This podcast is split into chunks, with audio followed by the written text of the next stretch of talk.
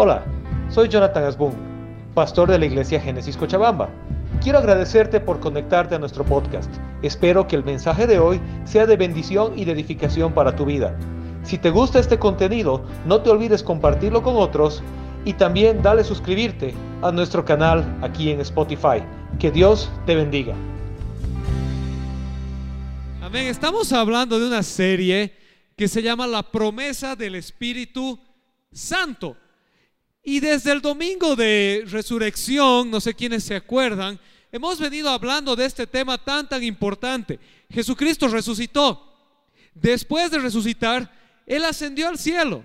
Y cuando ascendió al cielo, vamos a repasar un poquito, Él dejó un par de promesas. Antes de ascender, antes de irse, de despedirse de los discípulos, vimos que hay dos promesas que Él dejó. Y tengo un premio, traigo un premio no sé a quién le gusta el batón. Tengo aquí un, batón para el que se acuerde cuáles son las dos promesas de las que hemos hablado. Dos promesas alrededor de la resurrección de Cristo, dos cosas que Él prometió que pasarían. ¿Quién se acuerda? A ver, vamos a darles hasta contar cinco. Levantando la manita. Angie, ahí atrás.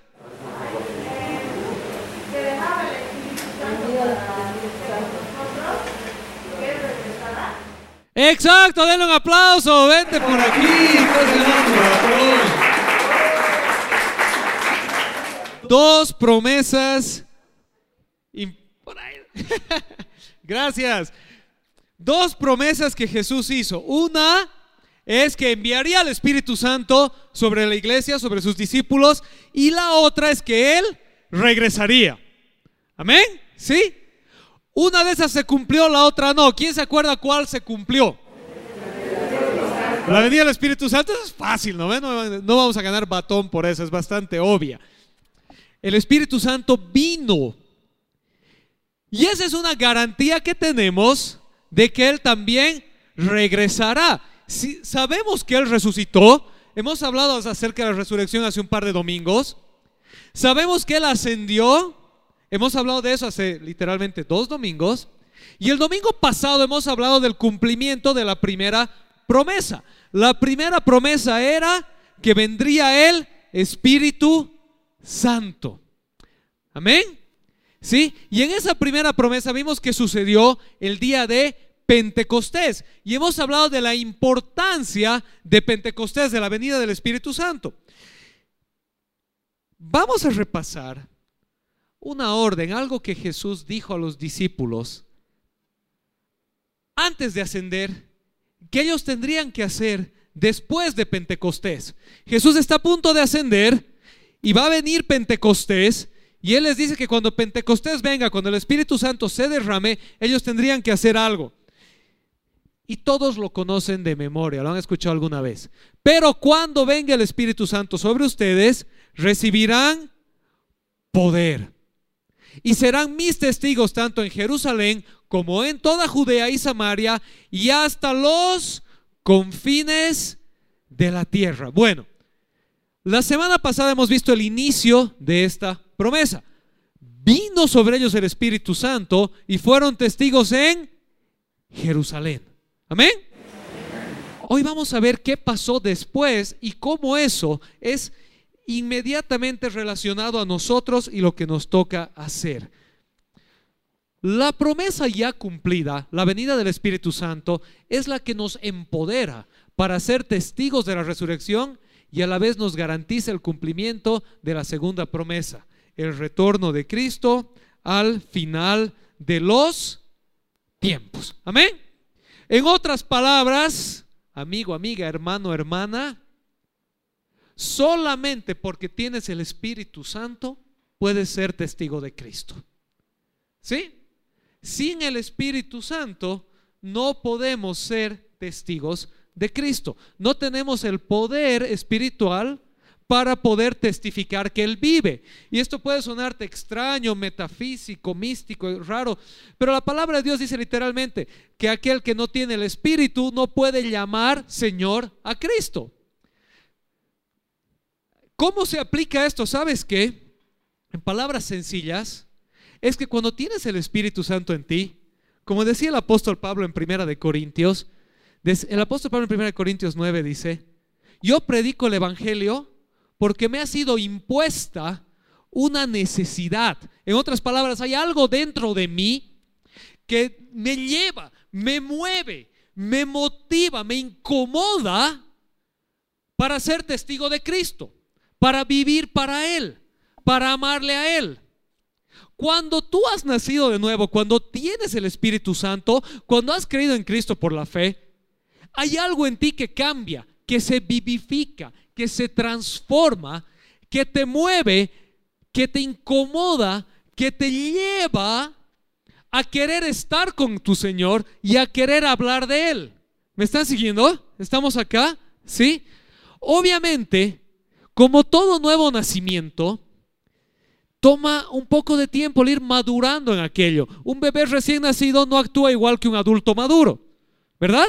¿Sí? Y cuando tienes un adulto inmaduro, ¿qué le dices? No seas bebé, no seas guagualón. Cuando nacemos espiritualmente, nacemos como bebés espirituales. Y tenemos que ir creciendo a la madurez espiritual. Amén. Pero al haber nacido de nuevo con esa esencia de Dios en nosotros, hay algo en ti que te tiene que incomodar. Te tiene que incomodar. Que si estás alejado de Dios mucho tiempo, sientes algo que te dice, no está bien. Volvé, ven a mí. Que cuando estás pecando hay algo que te empieza a incomodar y te empieza a decir, no actúes de esa manera. Y no es la vara de alguien, no es el legalismo, no es que los cristianos, no es la tradición, es el Espíritu en ti. Y cuando estás en un ambiente, cuando hay personas que no conocen al Señor, hay algo en ti que te incomoda y dices, Señor, quisiera que te conozcan, quisiera que ellos te puedan ver. ¿Y qué es todo eso? Pues es el Espíritu Santo en ti, empoderándote para vivir una vida que agrada al Señor. Amén. ¿Estamos bien? Ok, bueno. Todo esto sucede Nuevamente porque somos nacidos de nuevo, somos bautizados en el Espíritu Santo. En Pentecostés el Espíritu Santo irrumpió y bautizó a la primera iglesia. Entonces, hoy vamos a hacer la pregunta más básica de todas. ¿Qué es el bautismo en el Espíritu Santo? Esta es una pregunta fundamental para la iglesia. ¿Qué es ser bautizado en el Espíritu Santo? ¿Sabes por qué es fundamental? Porque nuevamente, cuando eres bautizado en el Espíritu Santo, entonces tienes el poder de Dios en ti para ser testigo de la resurrección, testigo de Cristo. ¿Me están siguiendo? ¿Sí? Entonces tienes que saber qué es. Porque puede ser que vayas por la vida pensando, yo no tengo el Espíritu Santo y resulta que sí lo tenías. O al contrario, puedes ir por la vida pensando que necesitas ciertas cosas que Dios ya te las dio. Entonces vamos a hablar de lo que es el bautismo en el Espíritu Santo.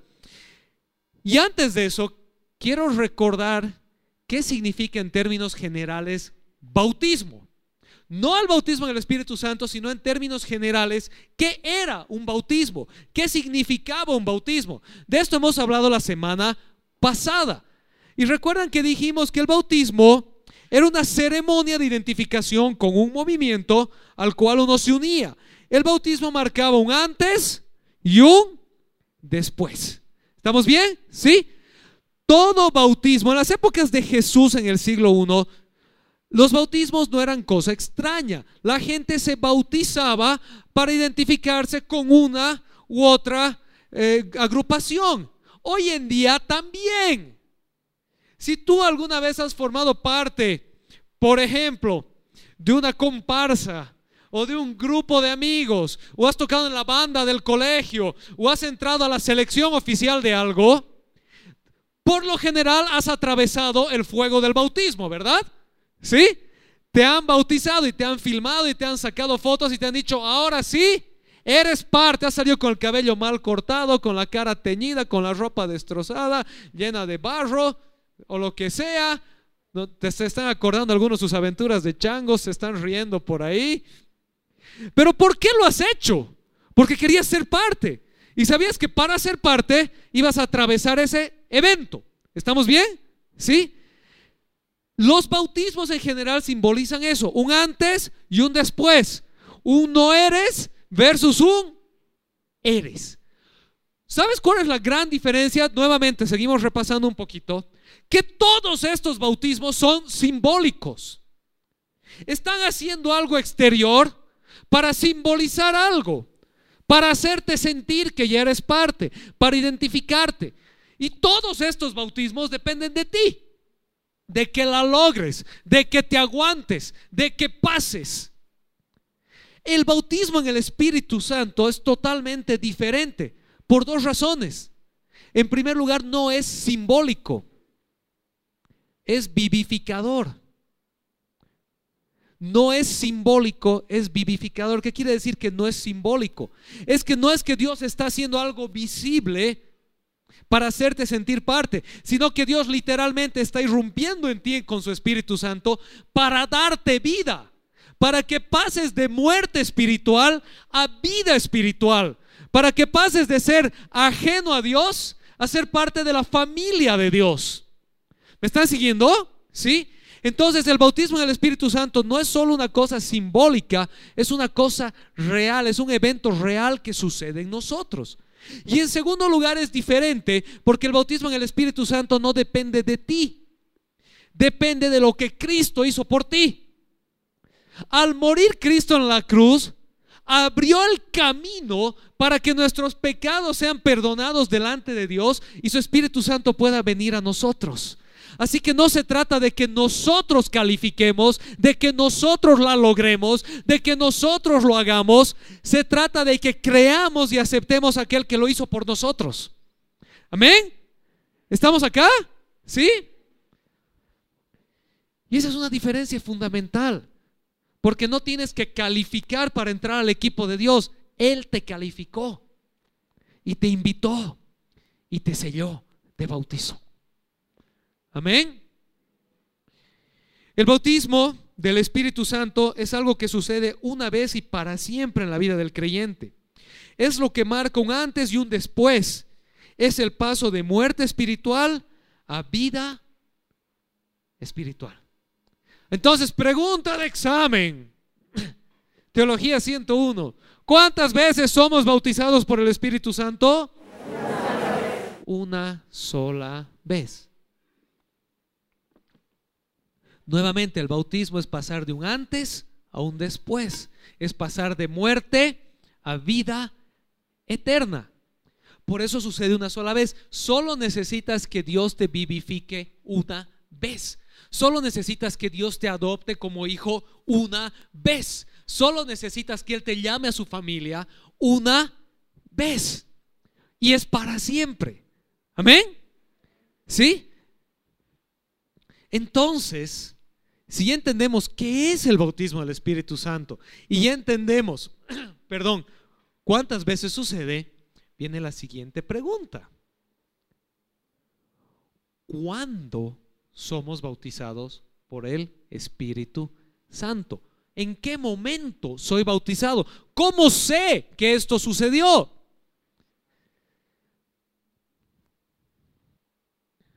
La Biblia es clara en explicar que somos bautizados por el Espíritu Santo al momento que aceptamos la salvación de Cristo por la fe.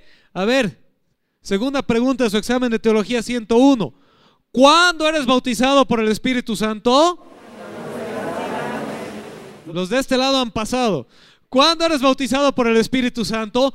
Cuando aceptas a Cristo por la fe. Amén. Estamos aquí. Vamos a leer algunos versículos al respecto. Hechos 11, 15 al 16. Hechos 11, 15 al 16. Cuando comencé a hablarles, el Espíritu Santo descendió sobre ellos tal como al principio descendió sobre nosotros. Entonces recordé lo que había dicho el Señor. Juan bautizó con agua, pero ustedes serán bautizados con el Espíritu Santo. Pedro está aquí en la casa de Cornelio. Cornelio era un romano, era un gentil, era un centurión romano. ¿Sí? Este evento de Hechos 11 es conocido como el Pentecostés de los gentiles. En Pentecostés, en el primer, en el Pentecostés original, el Espíritu Santo se derramó sobre los discípulos. Los discípulos eran todos israelitas, eran todos judíos. ¿Estamos bien? ¿Sí? ¿Se acuerdan Hechos 1.8?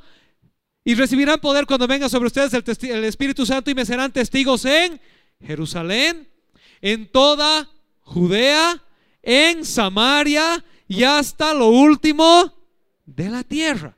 Bueno, aquí el Espíritu Santo se estaba derramando sobre lo último de la tierra, fuera del grupo, fuera de los judíos, fuera del grupo original.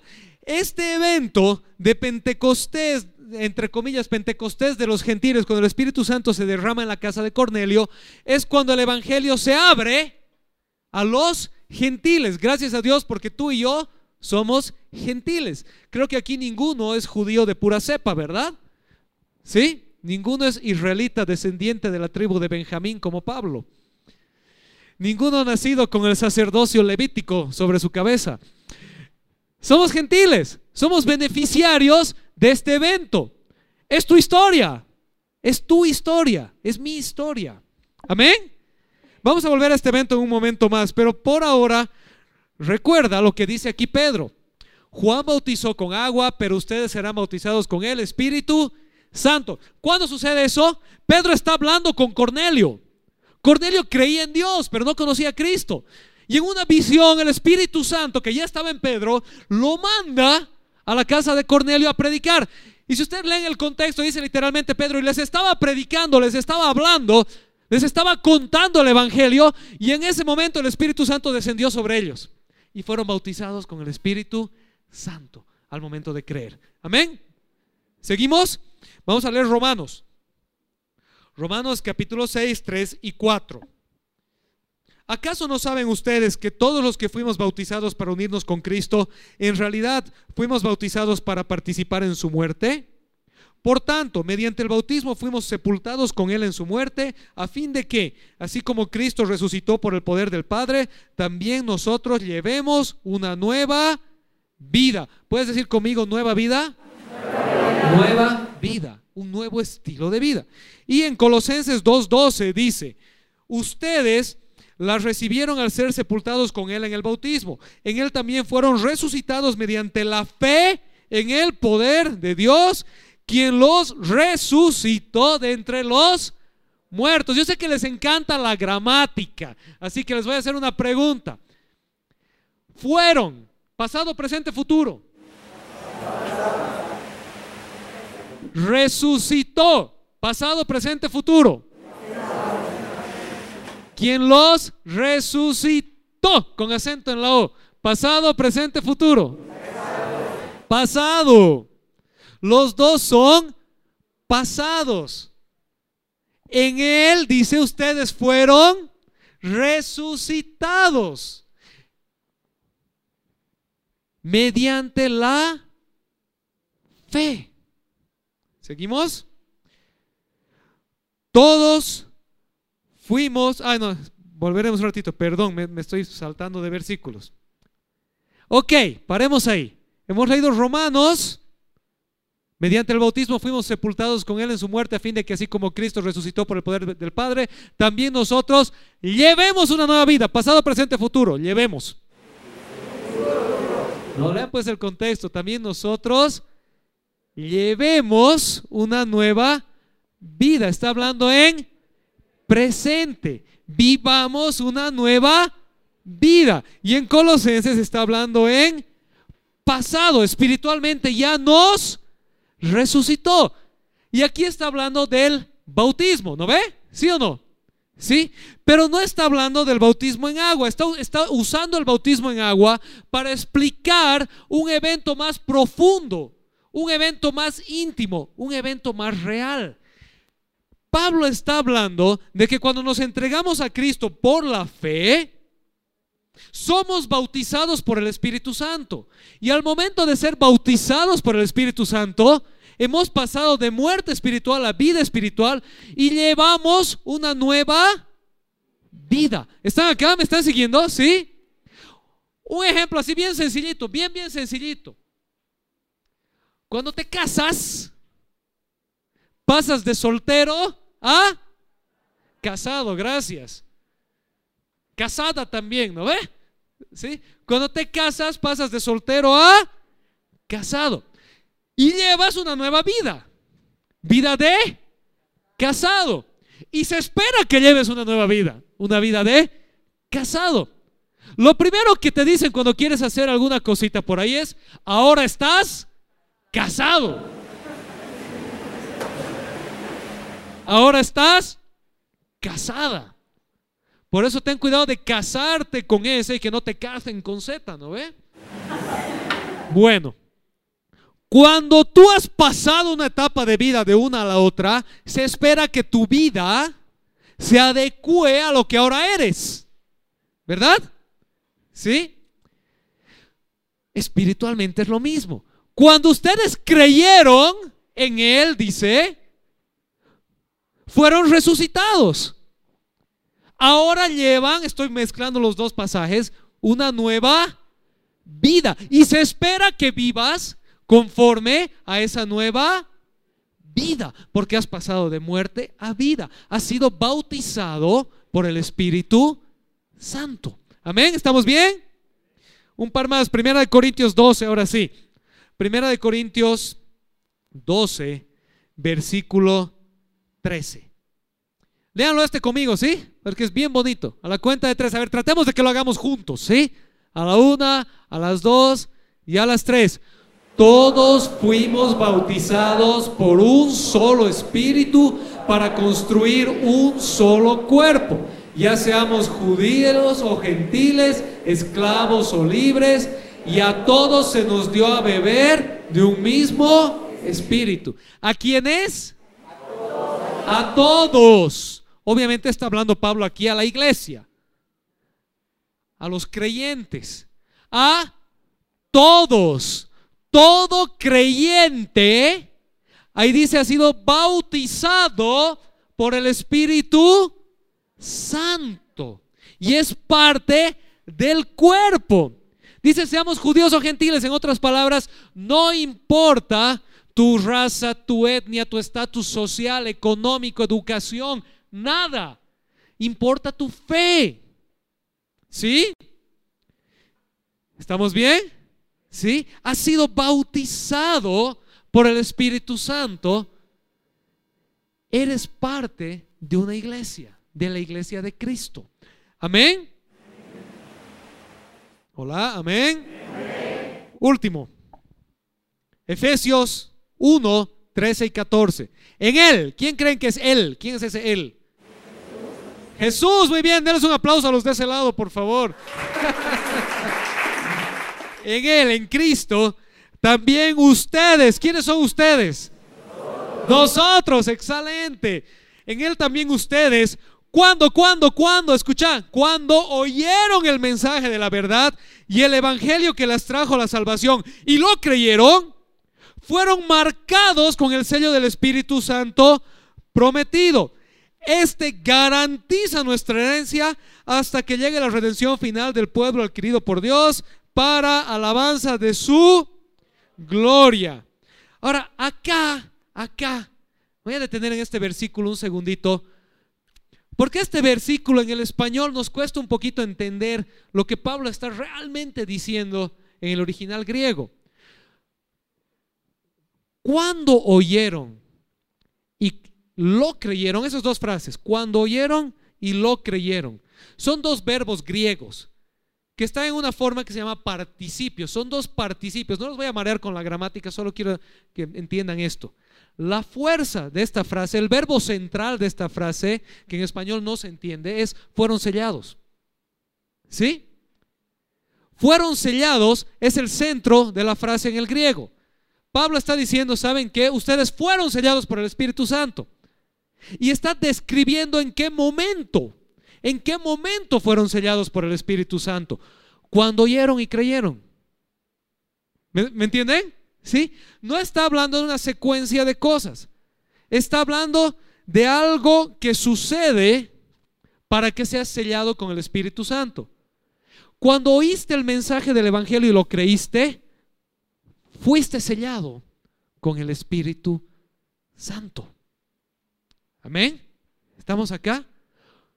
estábamos haciéndonos la pregunta, ¿cuándo fuimos bautizados por el Espíritu Santo? ¿En qué momento? ¿Cuándo sucede esto?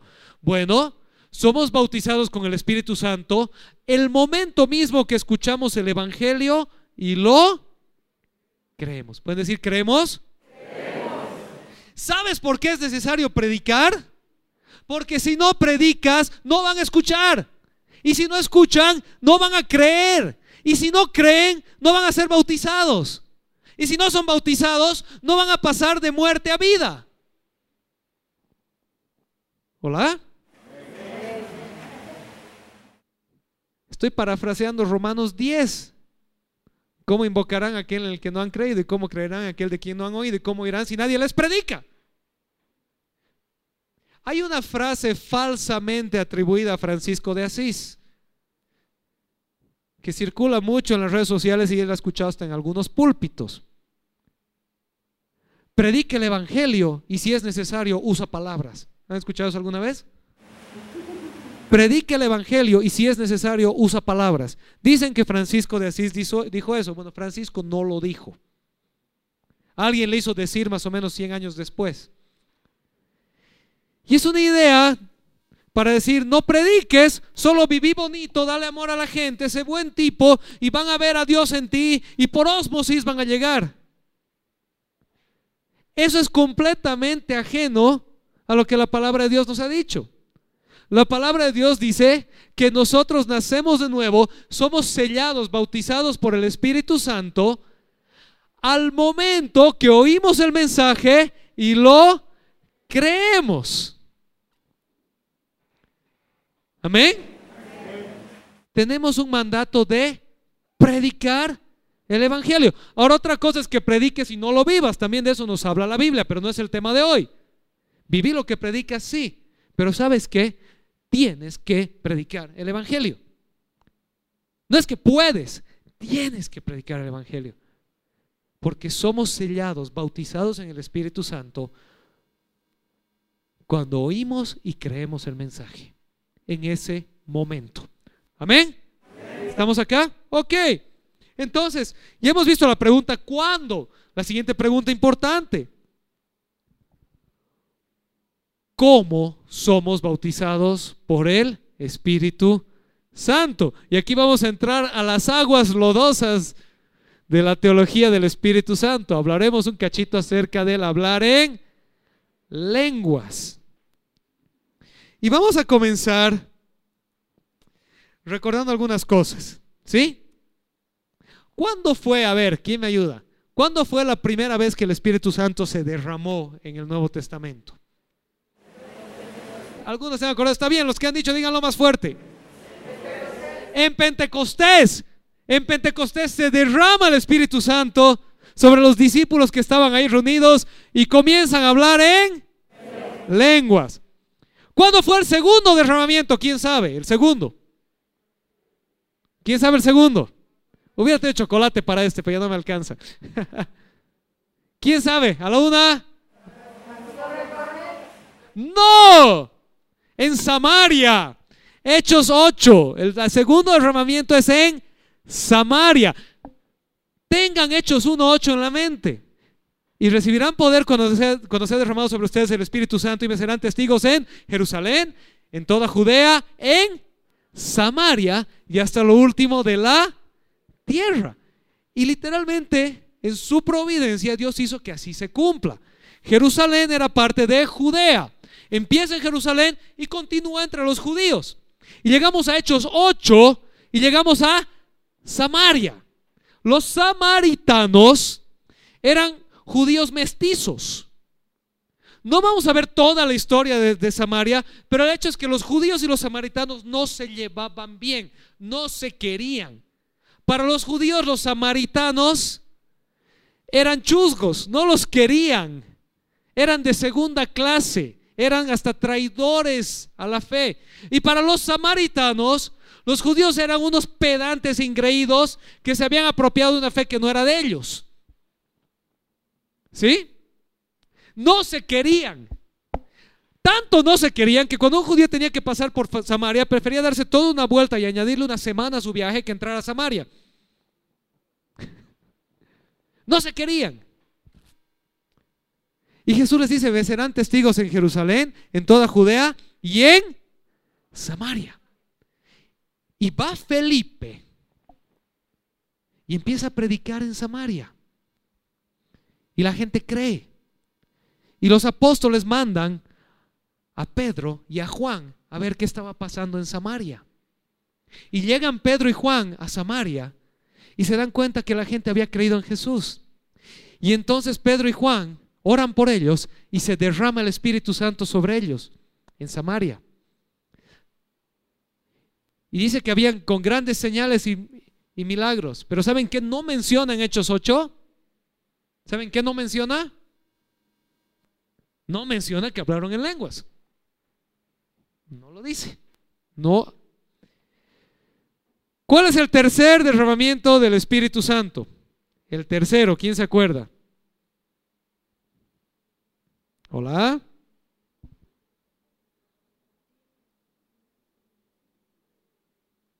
Cornelio. Primero, Pentecostés. Segundo, Samaria. Tercero, Cornelio. Cuando el Espíritu Santo se derrama sobre Cornelio en Hechos 9, ¿qué pasa en la casa de Cornelio? ¿Qué empiezan a hablar? ¿Qué empiezan a hablar? En lenguas. Empiezan a hablar en lenguas.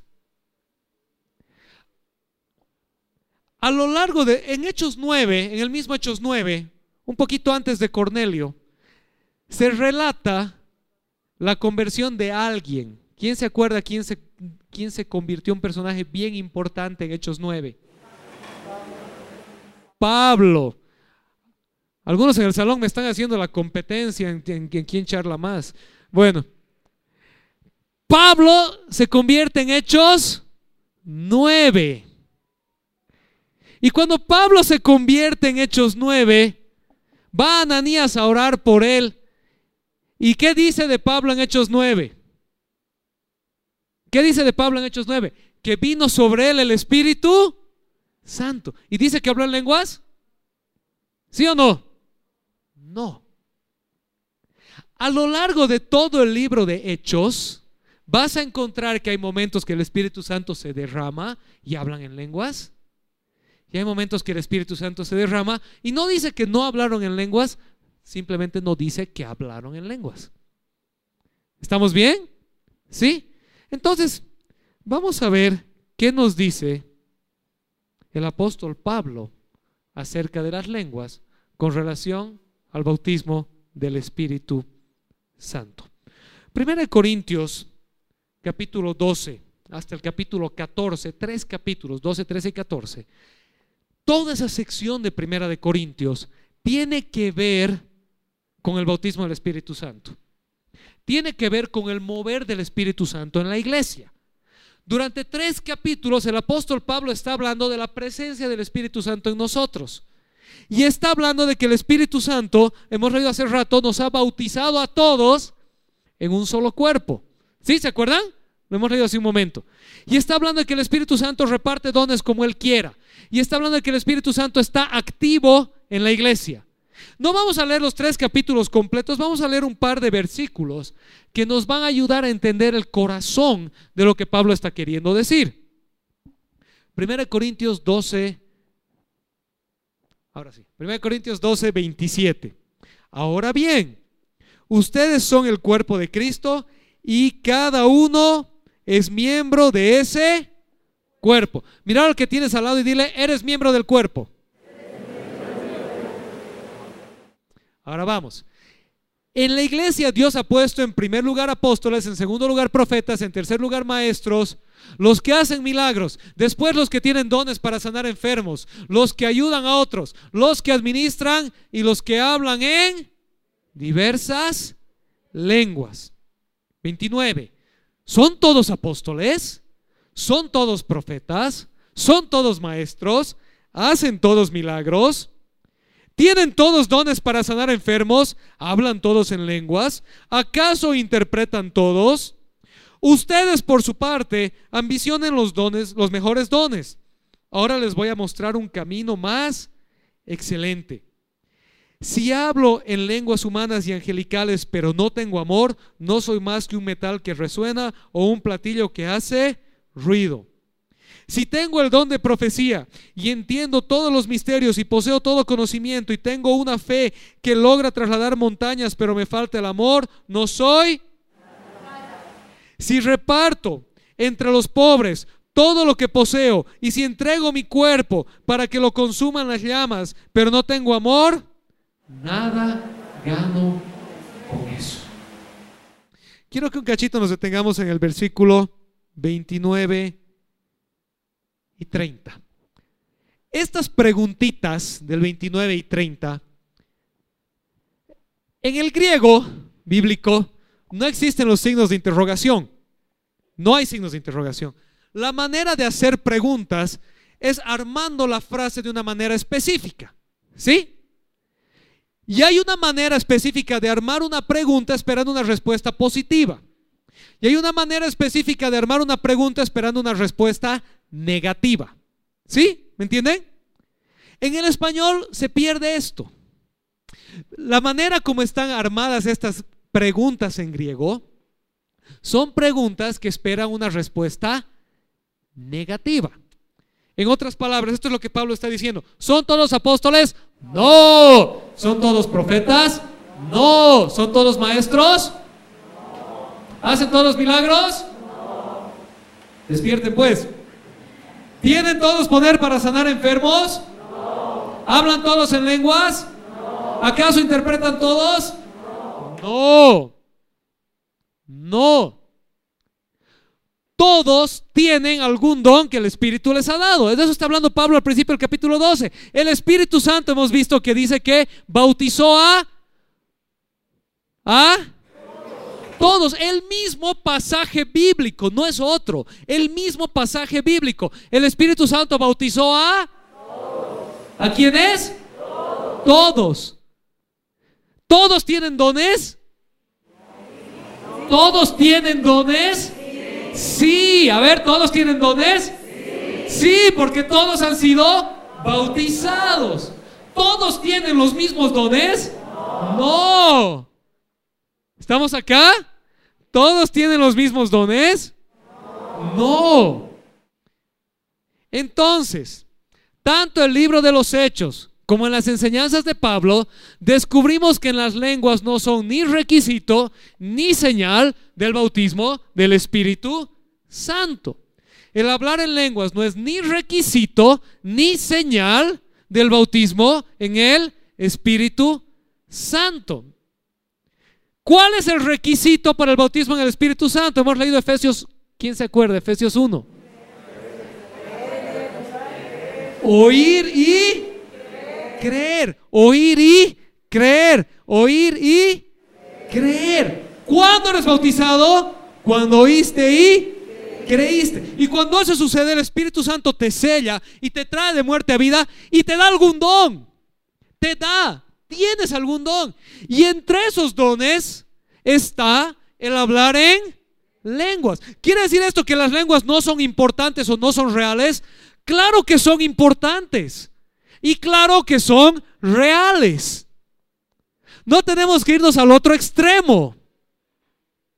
¿Sí? Hay un extremo de exigirte que si no hablas en lenguas no tienes el Espíritu Santo. Eso no es bíblico. Pero hay otro extremo de ver a las lenguas como la cenicienta de los dones. ¿Sí? Y como es el más raro y el más visible, entonces de ese no se habla. Todo don del Espíritu Santo es válido y es importante. Y en la iglesia Dios ha puesto una diversidad de dones en todos. Amén. Sí, incluye las lenguas, incluye la interpretación de lenguas, incluye la sanidad de enfermos, incluye la profecía. Y como hemos visto acá, hay algunos dones bien bonitos que a veces no se los toma en cuenta. Por ejemplo, fíjate, los que ayudan a otros. Hola. Los que ayudan a otros. Los que administran. Los que administran. El administrador de la iglesia tiene un don tan espiritual como el que hace milagros. Está ahí, no lo dije yo. ¿Sí? El que tiene la gracia de ayudar a otros tiene un don tan espiritual como el que habla en lenguas. Está ahí, no lo dije yo. Amén. Todos los dones estos son el resultado de ser bautizados por el Espíritu Santo. Pero sabes qué? No te olvides lo que el apóstol Pablo dice inmediatamente después. Ustedes por su parte mencionan los dones mejores. Ahora les voy a mostrar un camino más excelente. ¿Puedes decir conmigo más excelente? Más excelente. Acuérdense que en Corinto los dones no faltaban. En la iglesia de Corinto estaba rebosando de dones. Pero una iglesia que no tenía amor. Y el apóstol Pablo les está diciendo, ¿saben qué? Muchachitos, amigos, hermanos de Corinto, ustedes están peleando por ver quién tiene más don, porque está el que grita en lenguas y está el que las interpreta y está el que sana enfermos y está el que hace milagros y está el que da profecías y todos ustedes son súper espirituales entre ustedes y se han olvidado que el Espíritu Santo los ha bautizado a todos en un solo cuerpo. Todos, el que habla en lenguas como el que ayuda, es parte de un solo cuerpo. Y es igual de importante y es igual de espiritual. Eh, fíjate el contexto de Corintio. Pablo les está diciendo, dejen de pelearse por los dones. ¿Me entienden? Dejen de pelearse por los dones por ver quién es más espiritual y quién es menos. Toditos son iguales de espirituales porque toditos han sido bautizados por el Espíritu. Pero ahora, les dice Pablo, les voy a mostrar el camino más excelente. Les voy a mostrar un mejor camino.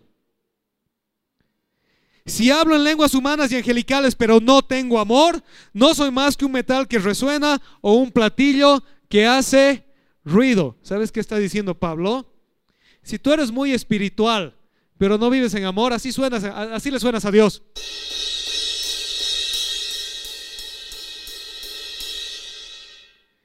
Si yo tocara la alabanza, todos se hubieran ido, ¿no ve? ¿Sí? Porque así tocaría la alabanza algunos piensan que darle más fuerte al platillo hace que toques mejor. no, ¿no ve, Leo? Puedes tocar delicadito y tocar bien, ¿no ve? Y el apóstol Pablo está diciendo esto, ¿sabes qué? Si te sabes toda la Biblia, y si oras en lenguas, y si das mucha platita, y ayudas a todos, y vas a todas las reuniones, y haces todo lo que haces, y no tienes amor, y estás peleándote unos con otros, y estás chismoseando, y estás viviendo una vida de pecado, y estás diciendo yo soy más espiritual que ella, así le suenas a Dios.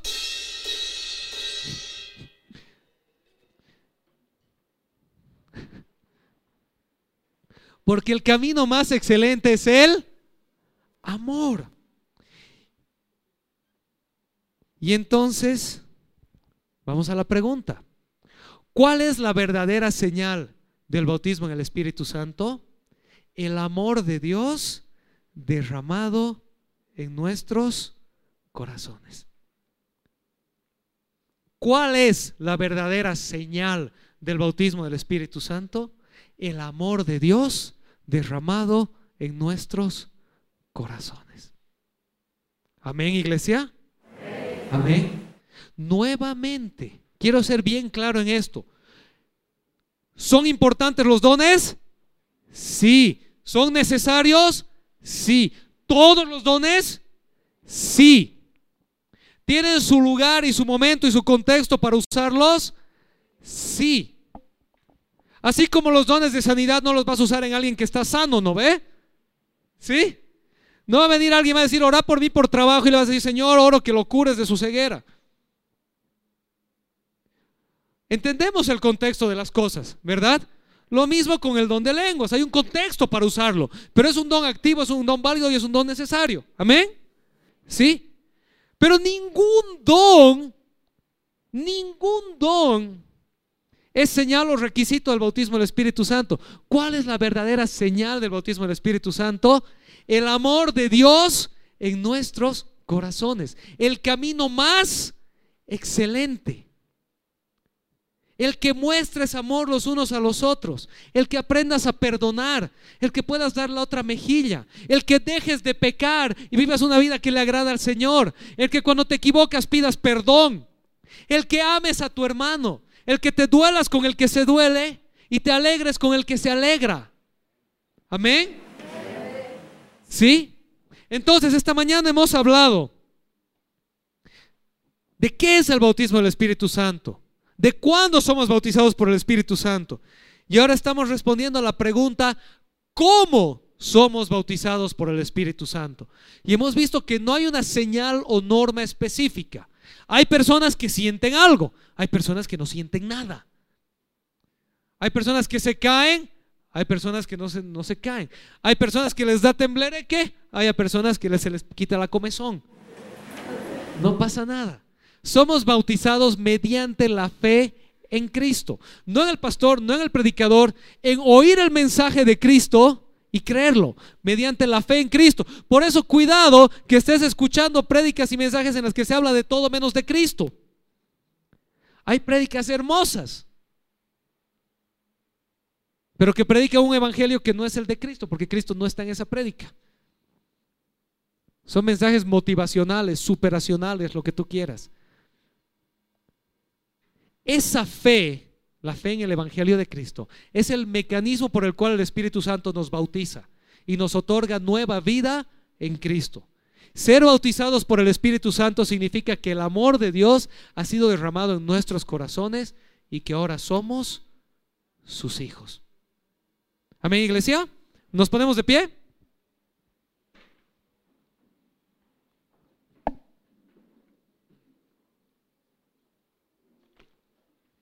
Hemos visto tres preguntitas sencillas. ¿Qué es el bautismo en el Espíritu Santo? Hemos visto que es ser sellados por el Espíritu Santo, pasar de muerte a vida, ser adoptados por Dios. Amén. ¿Estamos acá todavía? ¿Cuándo somos bautizados por el Espíritu Santo? Cuando oímos el mensaje y lo creemos. ¿Cómo somos bautizados por el Espíritu Santo? No hay una norma, es mediante la fe mediante la fe genuina en Cristo, somos bautizados y el amor de Dios es derramado en nosotros. Amén. Como consecuencia, con el bautismo del Espíritu Santo, van a empezar a nosotros, va a empezar a ver en nosotros operación de los dones del Espíritu Santo, un don u otro don según él reparte. Eso no nos hace más espirituales o menos espirituales. Solamente dice que somos espirituales. ¿Me entienden la diferencia? ¿Sí? No es un nivel de espiritualidad, es una manifestación del hecho de que el Espíritu está en nosotros. Amén. ¿Estamos bien? Y entonces vamos a terminar con una pregunta. Hemos dicho que somos bautizados por el Espíritu Santo una sola vez y para siempre. Y ahora les dejo esta pregunta. Anita, ¿es lo mismo ser bautizados que ser llenos del Espíritu Santo? Este es el cliffhanger para de aquí a dos semanas cuando vamos a terminar esta serie. ¿Por qué de aquí a dos semanas? Porque el próximo domingo es 15 día de la familia y como es tradición en la iglesia el 15 de mayo, el mensaje tiene que ver con la familia. Así que el subsiguiente, el 22 de mayo, vamos a terminar esta serie y vamos a responder esta pregunta fundamental. ¿Es lo mismo ser bautizados por el Espíritu Santo que ser llenos del Espíritu Santo? Les adelanto, la respuesta es no, pero vamos a ver por qué y cómo. ¿Ok? Amén. Pero antes de irnos, no quisiera que te vayas el día de hoy sin ser bautizado por el Espíritu Santo. ¿A qué me refiero? Si llegaste aquí y nunca le habías entregado tu vida a Cristo, si nunca habías aceptado su salvación, si nunca le habías dicho, Señor, creo en ti, quiero nueva vida, quiero tu vida en mí. Hoy es el momento de que lo hagas. No te vayas sin tener un momento de intimidad con el Señor. Recuerda que eres bautizado por el Espíritu Santo una sola vez. El momento que oyes el mensaje y lo crees. Si estás aquí y ya le entregaste tu vida a Cristo, ya eres bautizado por el Espíritu Santo. Tal vez no sentiste nada, no importa, no se trata de lo que sientas, se trata de la fe en Él. Pero sabes qué, tampoco quiero que te vayas sin hoy día decirle a Dios, ¿sabes qué, Señor? Ya te he entregado mi vida, pero he estado viviendo como si no te lo hubiera entregado. Soy casado y he estado viviendo como soltero. Quiero empezar a vivir como lo que soy. Un hijo tuyo sellado por el Espíritu Santo. Amén. Entonces vamos a orar. ¿Sí? Si nunca le has entregado tu vida al Señor, ora conmigo. Y vamos a hacer lo que normalmente hacemos. Te quiero pedir que todos cierren un momento sus ojos, por favor. Y para ayudarles, si hay alguien aquí que es medio tímido y por ahí quiere orar, pero no se anima, vamos a orar todos juntos. ¿Sí?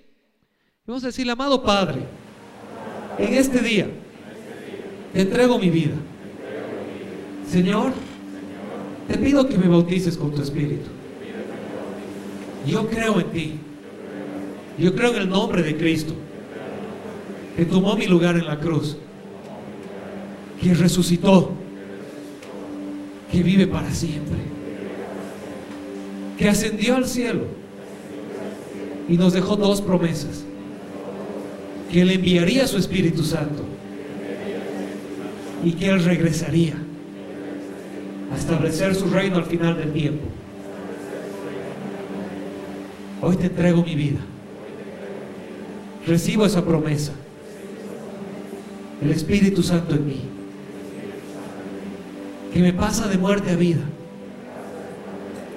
que quita mi ceguera espiritual, que me da un nuevo corazón, que me une a Cristo. Amado Padre, si estuve viviendo apartado de ti, lejos de tus caminos, perdóname, renuévame, lléname de ti. Ayúdame a vivir para ti. En el nombre de Jesús. Amén. Amado Padre, el día de hoy también quiero orar por esta iglesia, empezando por mí, Señor, por todos los que estamos aquí. Porque como hoy hemos visto, Señor, no es uno más espiritual que el otro. Todos hemos sido bautizados en un solo espíritu y somos parte de un solo cuerpo, Señor. Pero Padre, a veces en el cuerpo hay miembros que están débiles, que están enfermos. Hay otros que están sanos, Señor. Pero como tú mismo nos enseñas en ese pasaje de 1 Corintios 12, cuando un órgano en el cuerpo está dolido, todo el cuerpo se duele. Señor, hoy queremos ser un cuerpo sano delante de ti. Hoy queremos ser un cuerpo en el que tú fluyes libremente. En el que, Señor, Tú tienes libertad para hablar en medio nuestro, para tocar nuestras vidas, para quebrantar nuestros corazones, Señor.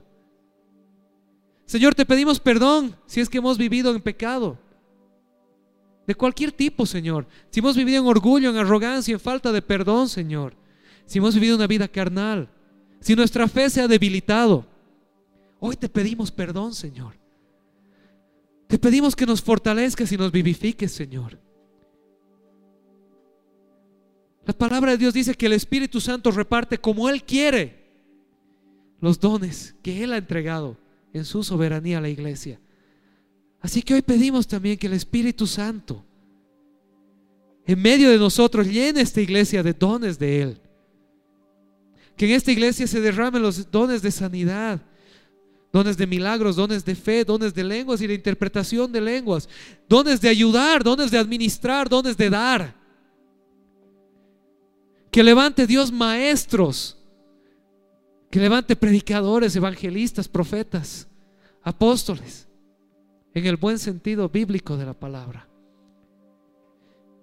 Que el Espíritu Santo sea el que gobierna. Y que cada uno de nosotros seamos, como dice la palabra de Dios, templos del Espíritu Santo. Lugares en los que el nombre de Cristo es exaltado, en el que Dios es glorificado y que donde sea que vayamos, la presencia de Dios vaya con nosotros. Y Señor, yo soy el primero en pedirte perdón, porque a veces me distraigo, me olvido. A veces dejo que el afán de esta vida se apropie de mí, Señor. Y pongo barreras a que tu Espíritu Santo pueda fluir en mí y a través de mí. Pero Señor, hoy te pedimos, delante de ti venimos y te pedimos, derrámate en medio nuestro. Enséñanos a adorarte con nuestra vida en todo lo que hagamos alabarte con nuestras palabras y con nuestras acciones, Señor. Derrámate en medio nuestro con poder y que cada uno de los que está aquí pueda ser testigos poderosos de que Cristo vive y de que su Espíritu mora en nosotros. Te damos gracias, Señor. Y oramos en el nombre de Jesús. Amén, iglesia. Amén. Le damos un aplauso al Señor. Amén.